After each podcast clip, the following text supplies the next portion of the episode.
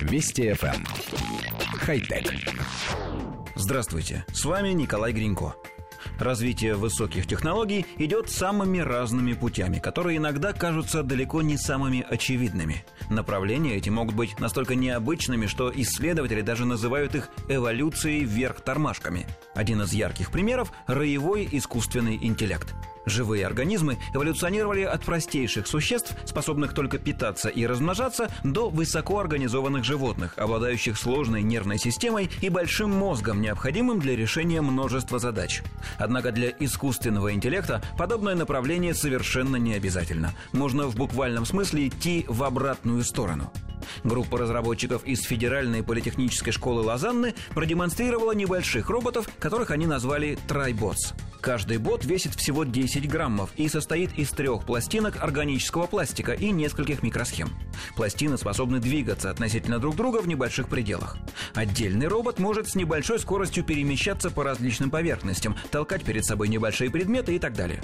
Каждое устройство оснащено инфракрасными камерами и датчиками, позволяющими ориентироваться в пространстве и обнаруживать другие устройства. Однако самое интересное начинается, когда микроботы взаимодействуют друг с другом. В этом случае их функционал значительно расширяется. Например, пара роботов может толкать перед собой вдвое более массивный груз. В этом случае они ведут себя как муравьи. Или, объединив усилия, они могут перебросить своего собрата через препятствия, которые ни один из них поодиночке преодолеть не способен. Однако и это еще не все. При взаимодействии роботы не подчиняются командам какого-либо единого центра. Все решения принимаются ими коллегиально – над поставленными задачами работает так называемый роевой искусственный интеллект. Если ориентироваться на предсказания фантастов, то такие системы ожидает самое большое будущее. Во многих произведениях фигурируют так называемые ассемблеры – крохотные наноботы, объединенные в одну гигантскую сеть и выполняющие самые разные виды работ – от сложнейших хирургических операций до строительства зданий и дорог.